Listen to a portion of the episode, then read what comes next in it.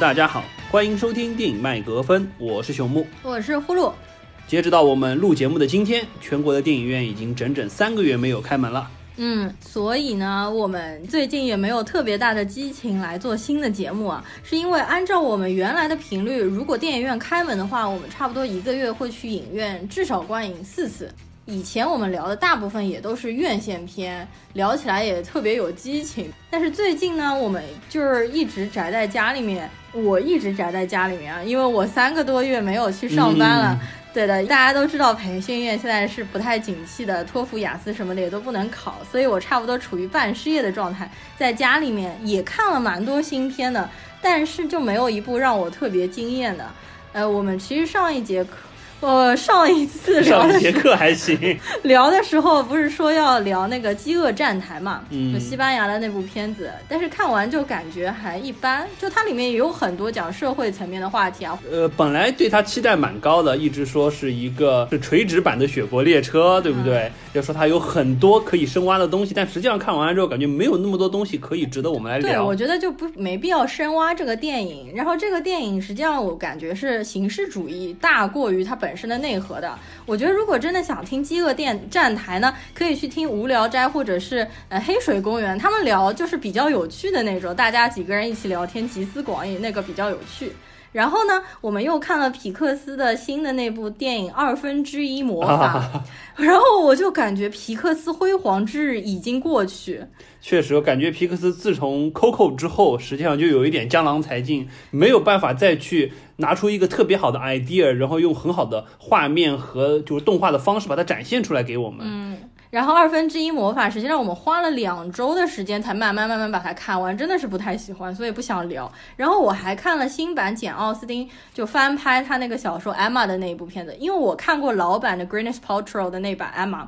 然后我再看对比了这一版的 Emma，我觉得这版呢里面的女演员演的并没有原来的 Greenish Paltrow 好，但是呢它的服化道非常的精致。但是像这种电影就比较小众，而且朽木是肯定不要看的，所以就我们也没有办法来聊。那除此之外，我倒是觉得最近啊，我看了一部新的意大利的剧，实际上也不是新剧了，就二零一八年时候那部意大利的《我的天才女友》，它因为前段时间出了第二季了，我是昨天和前天两天花了两天时间一口气看完这部剧，我倒是非常的喜欢。如果最近有剧荒的人，推荐大家去看《我的天才女友》，而且他也出了书，我还买了那个书，叫做《那不勒斯四部曲》。这个剧是 HBO 出的，第一部和第二部对应小说的第一部和第二部，第一部叫《我的天才女友》，第二部叫做《新名字的故事》，然后后面两部是讲他们中年以后的故事。如果感兴趣的可以去看一下。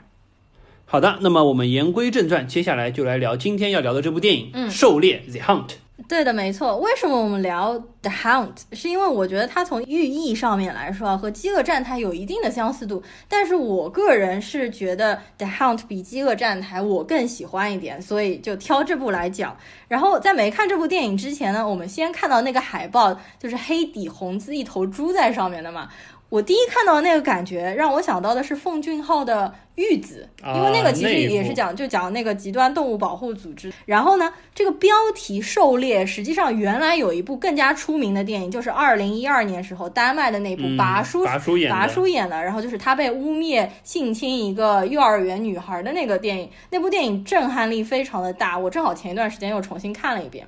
然后呢，看了简介之后呢，我们又感觉这部电影好像是大逃杀或者是饥饿游戏。但是在看的过程当中，我觉得它其实不像大逃杀，它反而更加像杀死比尔。它的风格也很像昆汀，就是又黑色幽默，又戏虐，又血腥的那种感觉。没错，我当时看封面第一感觉实际上是像黑镜，因为这个海报的风格再加上一头猪，我一想到黑镜一零一那一集首相是猪的那一个片段，对不对？然后就你又和我说是一个政治讽刺非常强的黑色幽默的片子，嗯，所以说我就有点往那上面靠，嗯，呃，看了简介了之后，确实他说是一堆人被扔在一个地方，然后完了之后要开始相互杀戮啊什么的，肯定大家想到大逃杀之类的，或者像饥饿游戏，对对对，包括当中很多片段实际上和饥饿游戏的开场也非常像，对。对对。后来嘛，确实越来越像杀死比尔，就是一个女主复仇的故事，一路杀杀杀杀杀过去的这种感觉。对，我们为什么拿它来聊，就是可以聊的东西以及观看完了之后的这种愉悦度，确实要比这个我们刚才提的。的饥饿站台，嗯，要好得多。而且这部片子，因为它是杂糅了很多血腥、暴力和政治讽刺的东西在里面，所以我觉得可能今天来聊的话，至少能让我们至少聊半个小时以上吧，不像《饥饿站台》，感觉可能五分钟我们就聊完了的感觉。《饥饿站台》后来大家都在聊，就是如果你被关进这个垂直管理，你该带你该带些什么？那么《狩猎》就可能稍微可以聊一些，比如说它政治隐喻，其实它也没有政治隐喻，它其实很多都是点到为止，它并没有深入的来讨论，所以整部片子大家看还是当做。一个爽片来看，我觉得这个是最重要的。对，而且这部片子，因为它虽然是血腥暴力成分非常多，但是感觉每每在一个血腥暴力的成分之后，都会用一种非常搞笑的方式把这一个片子给截了，把这一小段血腥的场景给截掉，就会让你感觉好像突然眼前。一红，然后完了之后又捧腹大笑的这种感觉，对的。所以我在看的时候，我以为这是部喜剧电影，然后我去看了一下它标签，并没有喜剧，它列的是惊悚和动作。其实它应该列惊悚喜剧动作片，对，完全没有恐怖的成分在里面。有有一点还是有一点蛮血腥的。然后说说这部片子啊，它真的也是怎么说屋漏偏逢连夜雨啊，遇到了很多的困难。上映的时候，首先它本身是应该去年九月份的时候上映的，结果一直拖到了今年的三月份，就是因为去年美国发生了两起非常大的枪击案，所以这部片子就一直被拖到了今年。所以说，如果大家再去看这部电影的海报，是新制作的，就是我前面所说的现在最出名的黑底红字，它上面写的是。The most talk about movie of the year is that no one's actually seen The Hound. 就是说，这部电影在去年是最热议的一部片子，但是却没有人真正的看过，就拿这个来做噱头，吸引大家去看嘛。本来觉得肯定是票房大卖，加上川普骂他什么什么的，结果今年又遇到了新冠新冠肺炎的事儿，刚刚上映就赶上美国新冠大爆发，刚刚上映一周，所以说现在就是环球给出的一个，就是说你就可以付十九块九毛九美金，从三月二十号开始买这部片子。你有四十八个小时的 viewing window。呃，就是观看时间，然后这段时间之内你可以看。所以这环球的价格卖的还是挺贵的啊，二十美金和你在美国的电影院正经的去线下看一场电影，价格差不多，你还只有四十八小时。但是它可以一个人看了之后，比如说很多人一起看啊，或者是传来传去啊，对吧？一个账号大家集体观赏是吧？有道理。所以这部片子的票房呢，呃，先说成本啊，它又是那个 Blumhouse，就我们之前一直说的制作这种低成本的以小博大的大赢家是吧？对，五千万美北京的成本。绝对不能算高。那么票房，因为现在是新冠的问题，所以说只拿到了六千万。而且呢，因为这部片子在美国不被看好啊，大家感觉把两方阵营全部得罪，所以总的来说，票房现在只有六千万美金。对，因为这部片子实际上最早的名字就叫《红蓝州之战》嘛，实际上就是一边在打民主党的那帮所谓披着政治正确外衣的这些政客们，对，一方面又在打那些共和党支持者、保守派的这些势力，对吧？对对对。所以说这个确实两方不讨好。对，所以说呢，这部片子在国外的网站 IMDB 上面只有三万人打分，而且分数只有六点四。但是呢，在豆瓣上面是有七点八万人打分，而且分数要高了整整一分，七点三分。基本上很少有国内的片子比国外要高那么多的。就是现在的情况来说，可能是真的触到了美国左右两派人民的痛处。然后对于我们国家人来说呢，可能是旁观者清，或者说是坐山观虎斗。所以说，我们当一个爽片和一个戏虐的黑色电影来看的话，打分相对比较高。然后这部片子因为当时不是还受到川普强烈的 diss 嘛？对吧？对啊，川普这哥们儿哎特别不靠谱。当时在推特上说说这部片子良心大大的坏，是说拍这部片子的人是真正的种族主义者。这部片子实际上是对美国非常非常有害的。但实际上。当时他发这个推特的时间，这部片子在美国应该他是没有看到过的，也就是说他就属于就像当时 diss 寄生虫一样，根本没有看就去 diss 那部片子。对他对 diss 寄生虫那个言论，我真的是无法相信是一个美国总统说出来的话。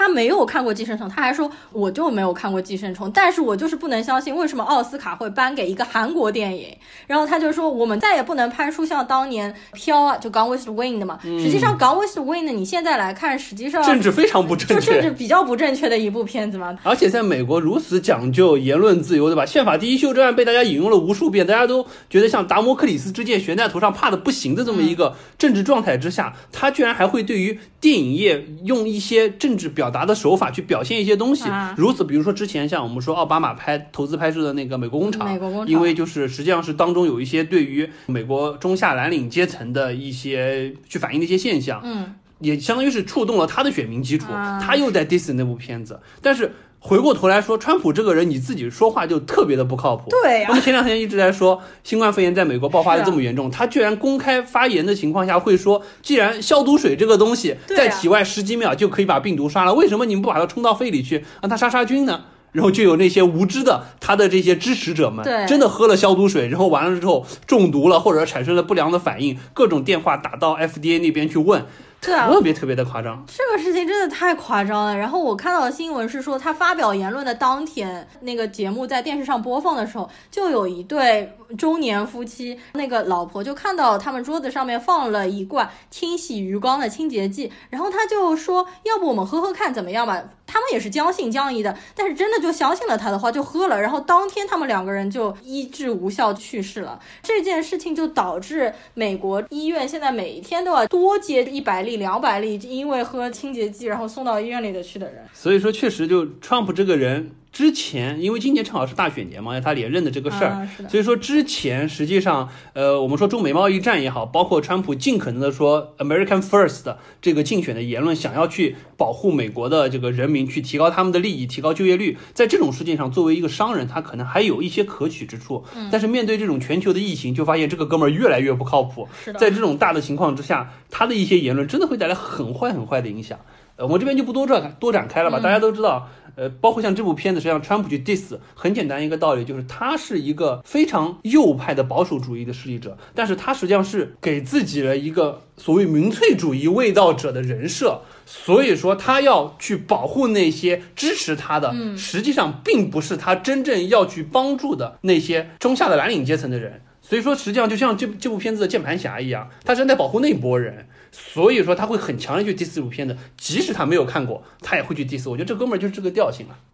好，那我们接下来呢，还是先来说一下这部片子的导演。这个导演叫做克雷格·卓贝，我之前从来没有听过这个人。然后我查了一下，他其实是一个美剧咖，他基本上都是导演了一些美剧，比较出名的有呃《西部世界》第二季导演之一，《美国众神》导演之一，《守望城市》的。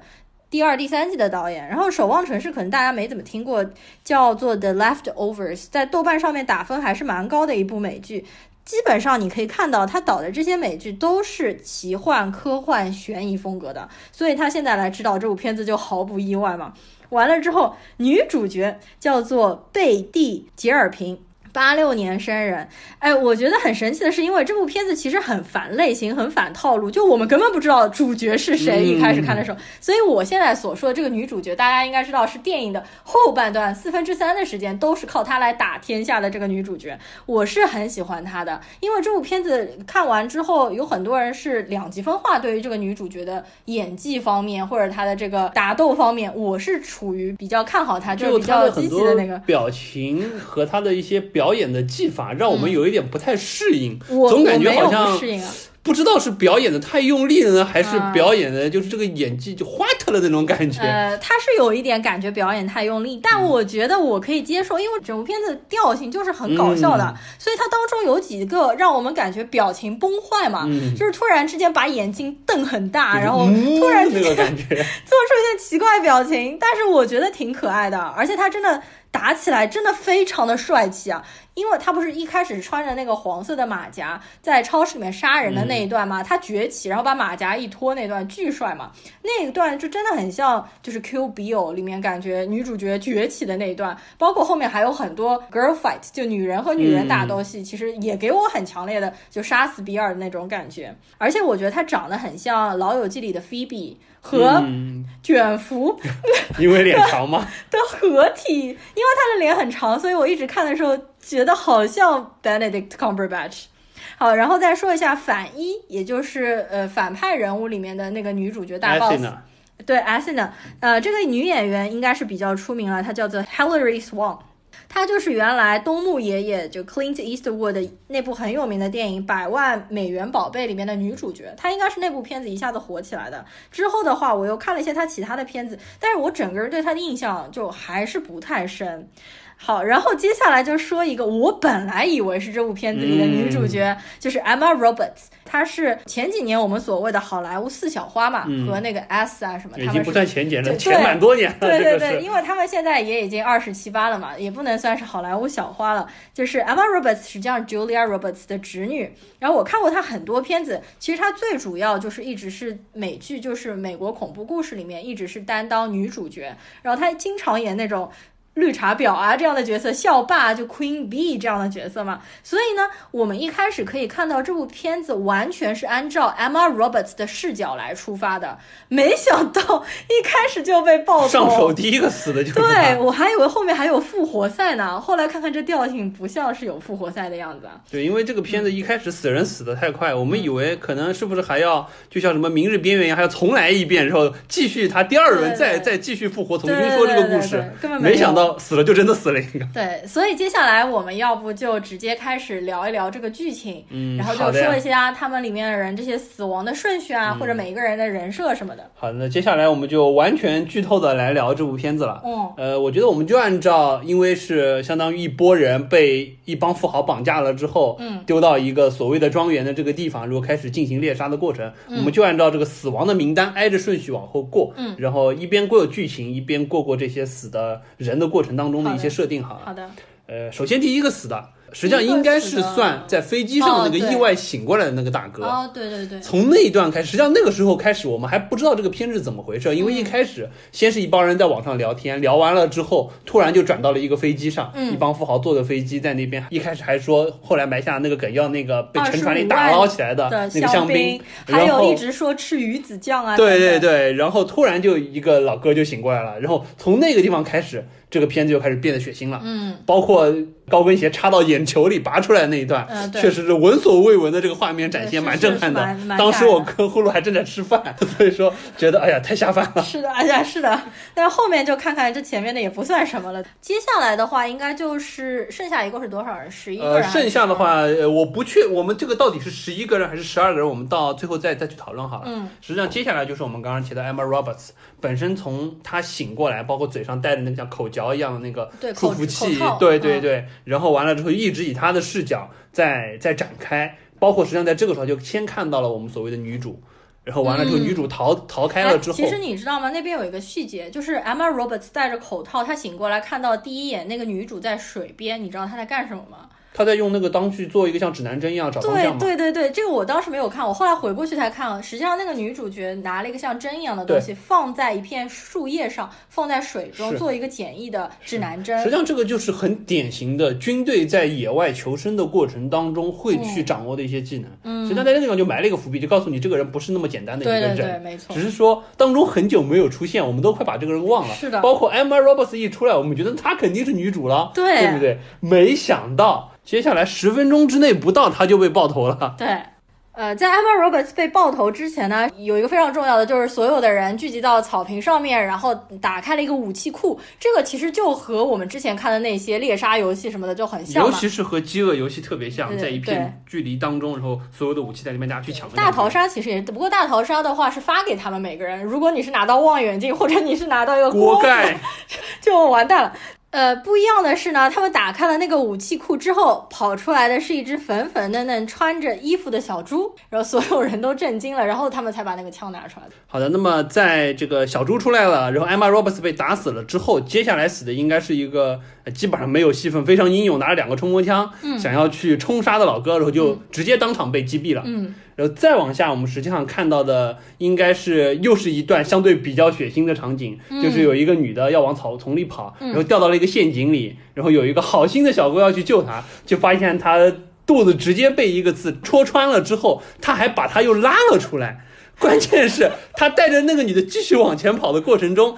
那个好心的小哥自己踩了地雷被炸飞了，还把那个女的大姐又炸的下半身都没了，血肉模糊的又炸回到了那个坑里，所以又死了两个。这一段让人觉得就是又血腥又好笑。对啊，这段就是我突然发现这部电影基调又不对了，怎么这么搞笑？然后那个大姐刚刚逃出来了之后，又被炸成一半肉体，就她下面已经没有，又炸回那个坑里，而且那个好像她在里面还能说话，还能说什，么，就感觉很魔幻的感觉。对啊，所以我一开始还以为它是有一个什么高概念的科幻设定，就是肉体虽然死了，嗯。灵魂不死，但后来发现不是这样子的。对我们当时看的时候，特别觉得可能是属于可能，比如说用一个脑机接口把这些人实际上封闭在里面，你可以一遍一遍的死，但是实际上打游戏 对，结果没想到 真的就这么死了。反正从这发现，这个这个片子的调性确实是不单单是你以为的男主女主很快就死了。嗯，我们刚刚说的那个就是好心救人的那个小哥，我们一开始以为是男主，对。因为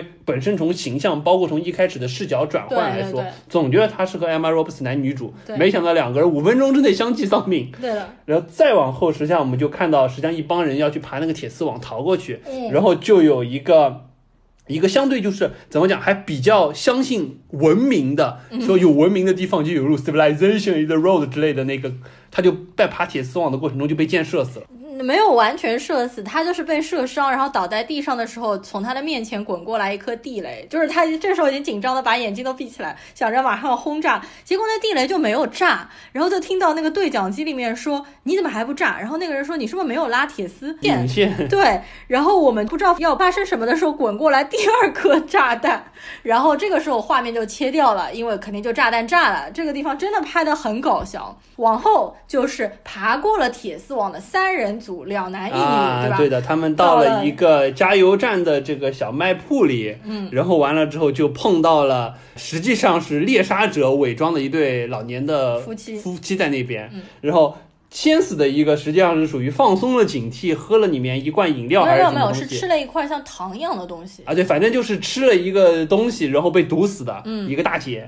然后接下来呢，就是被店主夫妇当场射杀死的，嗯，一个大叔，然后之后又来了一个，呃，对店主夫妇实际上产生了一些怀疑，但是呢，包括那个时候，实际上这个老夫妻俩还说了一个很明显的，就是和那个小猪相关的 Animal Farm 里面的一句话对，只能说这个人相对没有什么文化，没有听懂这句话，然后完了之后又被们他说的是革命之后还有糖吃嘛。对，所以说又被他们就当场用毒气给弄死了。是的。其实这三个人死的怎么讲，就是还是蛮快的，而且都死的蛮搞笑的。而且这一段其实还有个非常大的笑点，就是那个老爷爷他转身去拿了一瓶橙汁喝，然后他老婆就说：“你别喝那个橙汁里面有毒。嗯，然后的。他就一口喷出来，那个地方应该我相信戳到了所有人的笑点，基本上。结果他说：“你知道这瓶橙汁里面含了多少糖吗？就是要害死你。”然后这边的话，他们两个应该是极端的环境保护主义者，因为电视上面不是一直在播放冰山融化，然后这些东西嘛，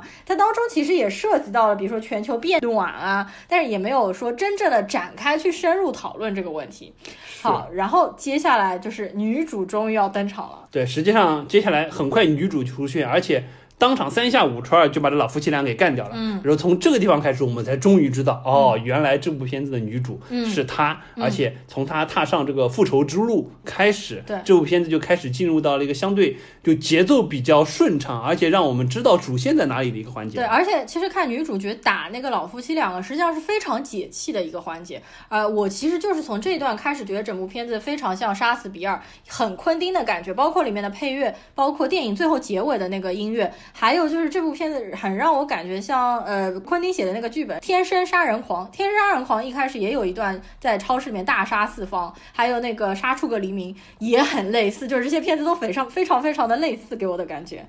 好，截止到目前为止，呃，被猎杀的这一方已经死了九个人了，嗯然后猎杀组这边实际上死了老夫妻两个人，嗯，呃，再往后实际上就进入到了一个女主踏上逃出升天之路的这么一个旅程，对，相对节奏就慢了一些。我们看到他一出门，先是体现了他相对训练有素这么一个机敏感，发现了汽车的套牌，发现了车上的引线连着的炸弹，嗯包括后来还收了一个小弟，收了一个把无人机打爆了的小弟，还跟他说，你把无人机打爆了，实际上反而是一个愚蠢之举。对，暴我就带着这个小弟，对，就在一路在逃，当中又经历了一段这个跳火车遇难民，嗯然后还有一个。呃所谓猎杀组的人混在里面，嗯结果还被手雷炸裤裆的这么一个场对，景，就是裤裆长雷被炸的那段。其实我们是先看到那个小弟嘛，他上去遇到了那帮难民之后，他就对难民发出了责难嘛，就说这些人肯定是假装的难民啊。这个时候我们才确定这部片子实际上他又在抨击，就是网上那些键盘侠，或者说是嗯。政治观念不正确的那些人，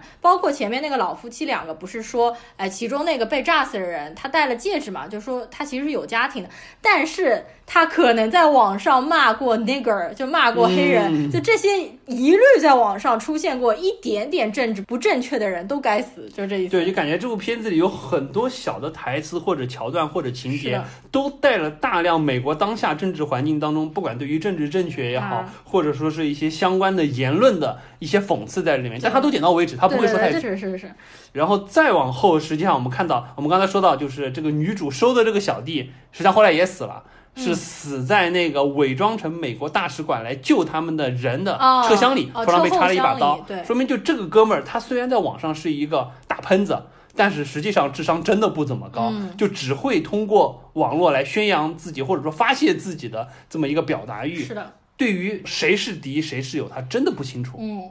然后再往后，呃，我们接下来看到的一个可能有一定争议性，不知道到底是哪一方的死的人，就是那个白胡子那个。大胖子，对没错这个人实际上他是死于相当于是电话挑拨之下，女主一枪把他给崩了。对。这里网上争论比较多，嗯有的说他实际上就是混进来的，实际上是猎杀组的精英派，嗯也有人说实际上他是平民、嗯就被挑拨的。嗯这边我觉得两种说法都有可能。呃，我个人还是偏向于说他是混进来的。嗯为什么呢？因为呃，比较典型的例子就是他们女主最后杀到女 boss 家里的时候，嗯有一面照片墙，照片墙上一共有十一张照片，包括女主自己。是那我们数一下，之前我们刚才说到飞机上死了一个，这是第一个，然后 Emma Roberts 上手就被爆头了，第二个，然后拿着冲锋枪无脑冲锋被杀死的，第三个，然后踩了地雷的救人的，我们以为是男主的，第四个，然后那个被戳在那个茅坑里长长满了毛的坑里又被炸回去的那个大姐，第五个，然后超市三人组六七八，还有一个爬铁丝网，然后又被拿下来又被地雷炸死的，第九个，再加上我们刚才说到的那个无脑的网络大喷子小哥，第十个，加上女主十一个，嗯。就是按照照片来看的话是没有 down 的，所以说他应该就是一个属于想要混进来，因为飞机上提前死了一个，他觉得那既然有一个空位，我混进来混在当中，哎，是不是能？亲身体验一边亲手身边猎杀的感觉的人，只是说最后他被所谓的女 boss i n a 给牺牲掉了。嗯，当然这块我觉得也情有可原。为什么？因为本身我们可以看到这个人他的言论实际上是不太正确的，他当中实际上是有一些过激的言论，所以说他在这里是理所当然的被 i n a 给一脚踢开，就把他当做一个诱饵，让女主把他杀掉。呃这个人如果说把他理解成是精英派的话，因为他从来没有出手伤过任何的人，包括那个女主角要汽车去杀那些精英派的人，包括到后面要杀人的时候，他其实一直都是表现出非常反抗的嘛。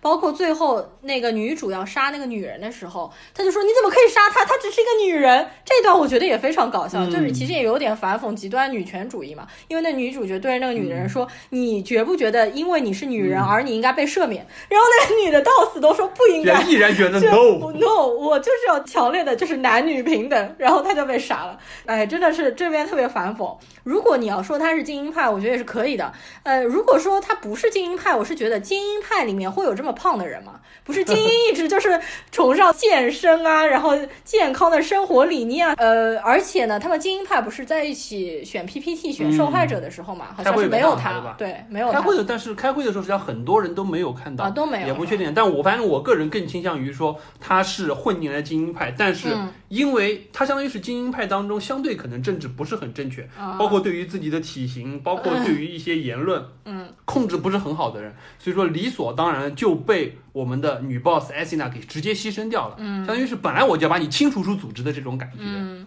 然后我们可以说一下那个照片墙，就是如果你把那个照片放大仔细看的话，实际上你会看到他们选择这些人，要不就是网络喷子、口吐芬芳啊，政治不正确，或者是猎人，就是喜欢枪支的，嗯或者还有是政客。Emma Roberts 那张照片我不确定，因为他感觉是在像白宫前面和一个政客一起拍的照。对，就我觉得这这这块可能是有一点讽刺现在美国当政当局啊就是或者说是就是典型的那些政客伪装在所谓的光鲜的外表之下，实际上暗行着一些见不得人的勾当的那些人。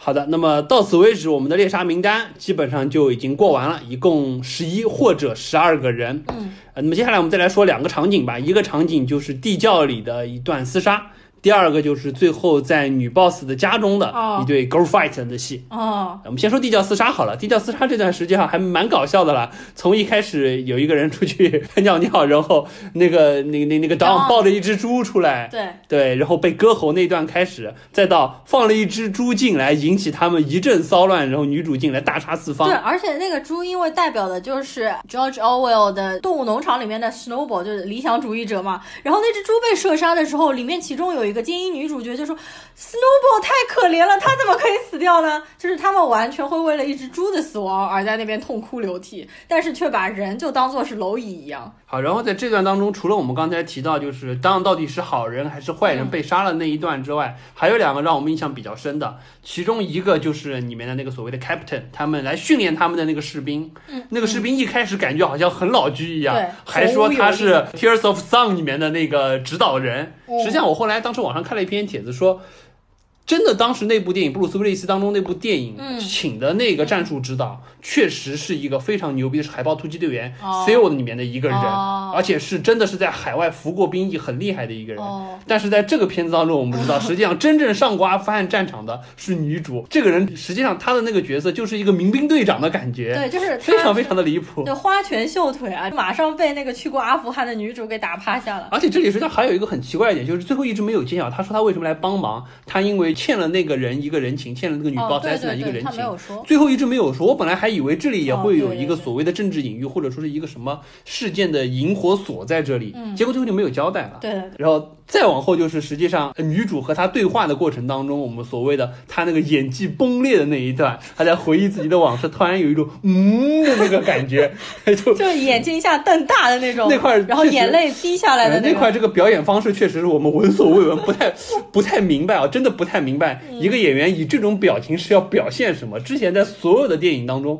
不太看到这种表演方式。因为可以去看一下这个女主在其他的演戏的时候是不是也是表情崩，因为我从来没有看过这个女主演的其他戏嘛，因为她也主要是美剧咖，我看她之前演了《傲骨贤妻》啊，这个《Fringe》就是那个危机边缘这些美剧我都没看过，所以我也不知道。反正我个人的感觉是，她在这里一方面可能是就她确实对于自己的表情控制可能不是很让大众容易去接受或者说去理解的一种，但是她可能想表达出来的是，就作为一个上过战场的老老兵，回来了之后又做了这么多出租车司机，实际上已经看透了世态炎凉，包括实际上在整个猎杀局当中，他是一个真正的局外人，他是一个被误带进来的、带错了的一个人。所以说，作为他这样的一个人，实际上他已经非常的世故，他对于这些所谓政治的这件事情已经看淡了，因为我们知道，就政治实际上。稍微插出一点说，就政治本身这个东西实际上是统治者的一种工具。那么回过头来说，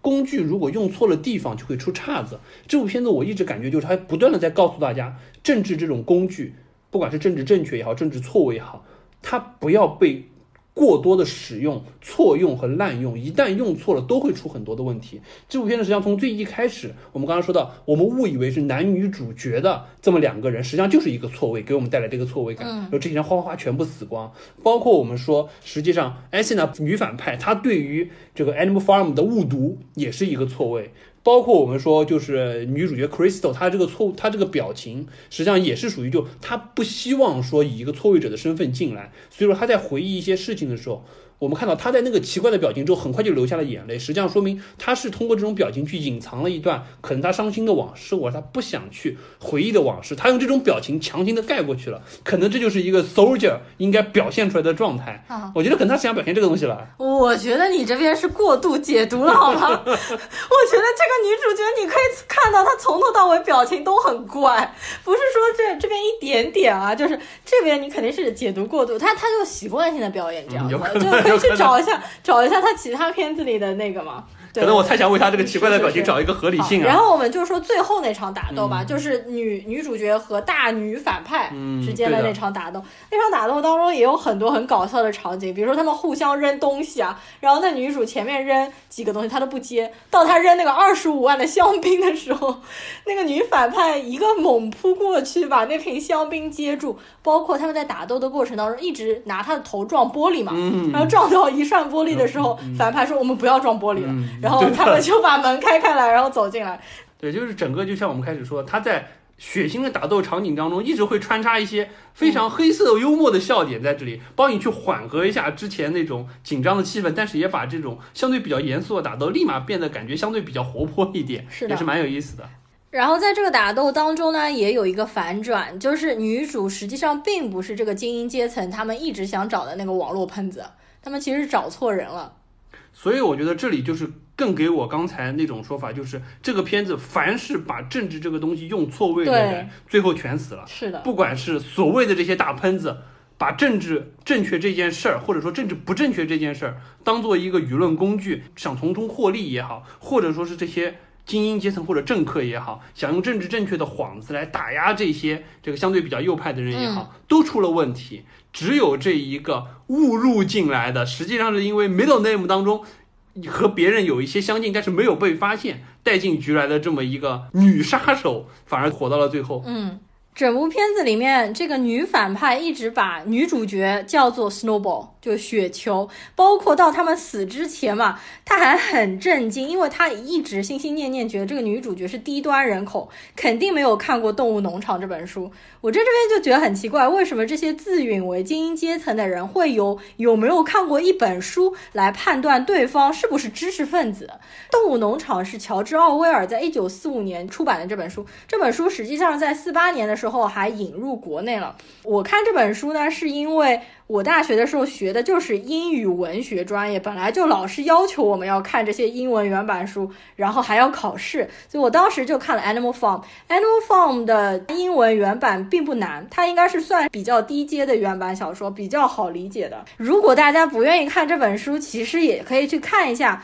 1954年英国历史上公映了第一部动画长片，就是《动物农场》。我最近又重新看了一遍，当时我们老师也说，就看完书了之后，还建议我们去看一下那部电影，它其实当中隐喻了就是苏联十月革命整个时期当中，其实有三只猪在原本的小说当中。首先是最开始死掉的一只老少校，暗指的就是列宁。完了之后出来的就是 Snowball，也就是雪球，它代表的就是理想主义者。他觉得可以带领所有农场里的动物互相平等、自由，对反抗人类的统治，然后还教他们读书写字，普及素。质教育，但是呢，他被一个叫做拿破仑的花猪给赶下了台。拿破仑呢，隐喻的就是斯大林。这部片子当中，这个女反派把女主角称为 Snowball，实际上是他认为这个女主角是一个理想主义派，完全完全不是。所以我觉得这边就很奇怪。所以这边是不是这部电影实际上想告诉我们，所谓的这个女反派精英阶层？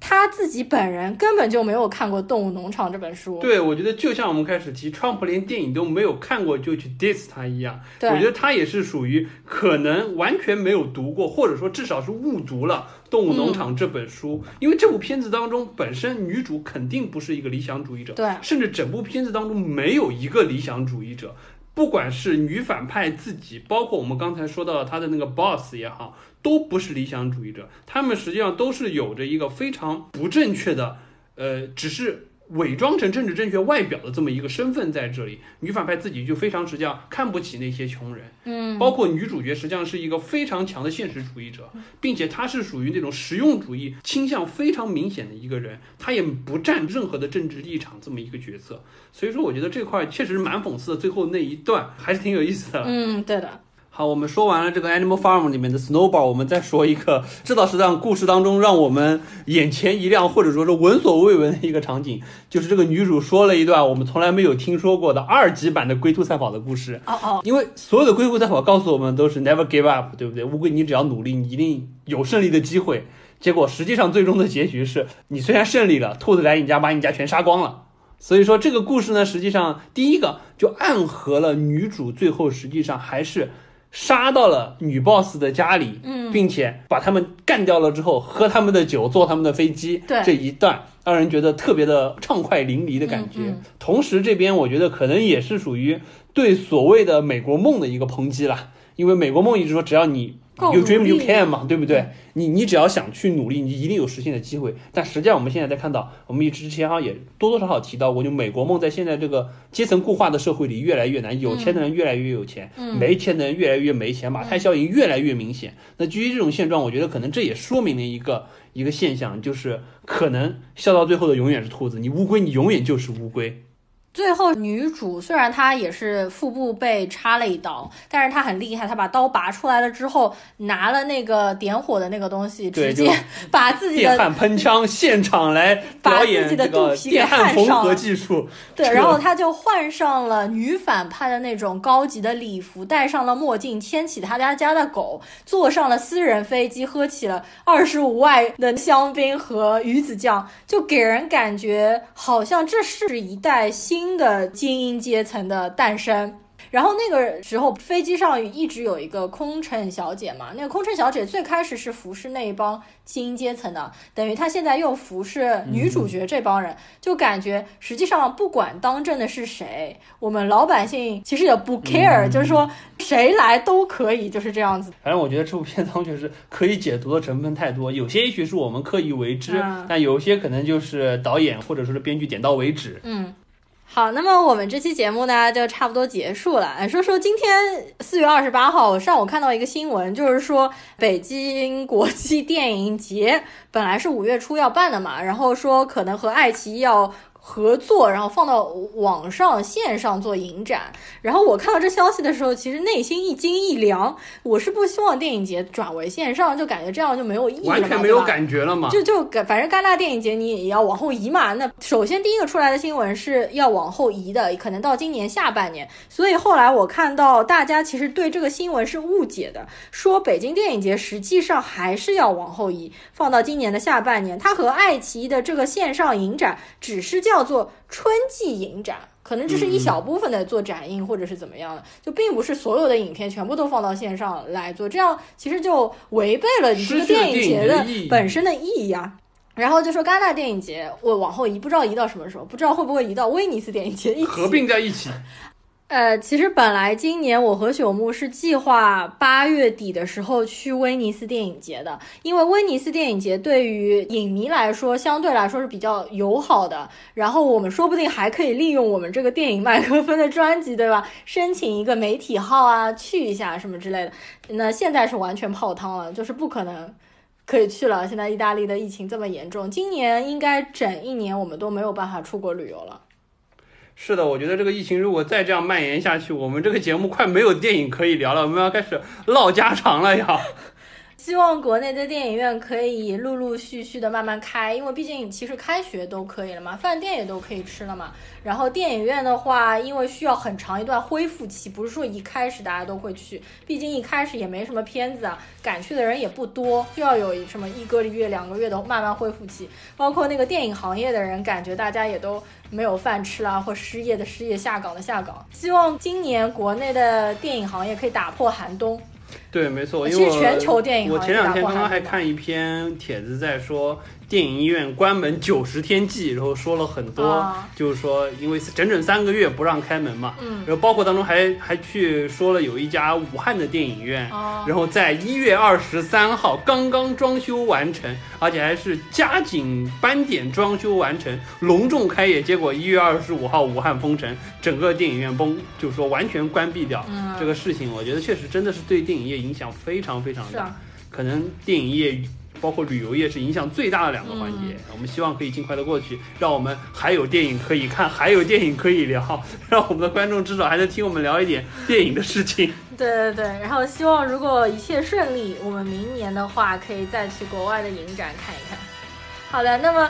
这期节目结束了，我们下一期还不知道要聊什么片子，真的不知道，这个观众如果觉得有什么好的电影，或者说是值得聊的东西，可以在评论里给我们留言推荐一下。嗯我们争取，呃，下次更新不要再拖这么久。对的对的，好的，感谢大家收听，然后谢谢大家，拜拜。拜拜。